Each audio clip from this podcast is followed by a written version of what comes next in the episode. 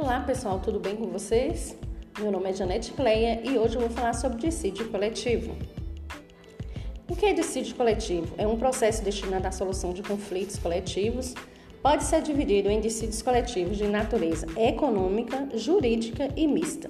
Nós vamos falar sobre cada uma delas.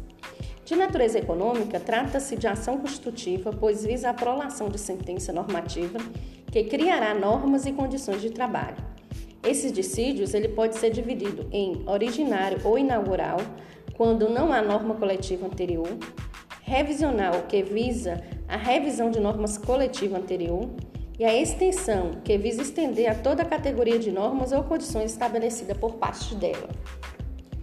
Já de natureza jurídica, trata-se de ação declaratória que visa interpretar a norma jurídica já existente.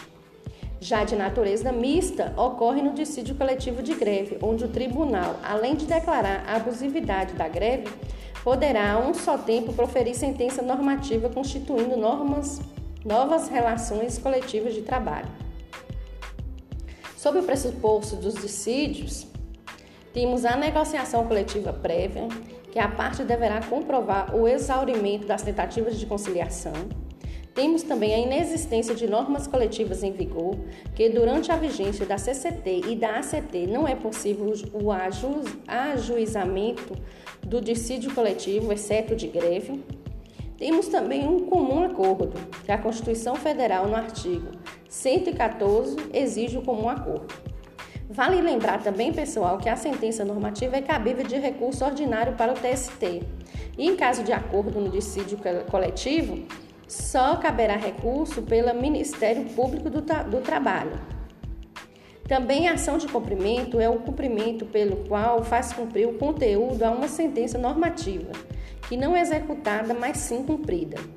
Também uma súmula importante é a 245 do TST, que diz que é indispensável o trânsito em julgado da sentença normativa para a propositura da ação do cumprimento.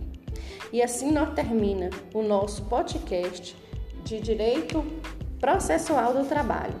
Gostaria de agradecer à equipe colaboradora que foi Adeline de Jesus, Irene Oliveira, Luísa Batista, Mirelle Talita e Natália Almeida. E eu que vos falo, Janete Cleia.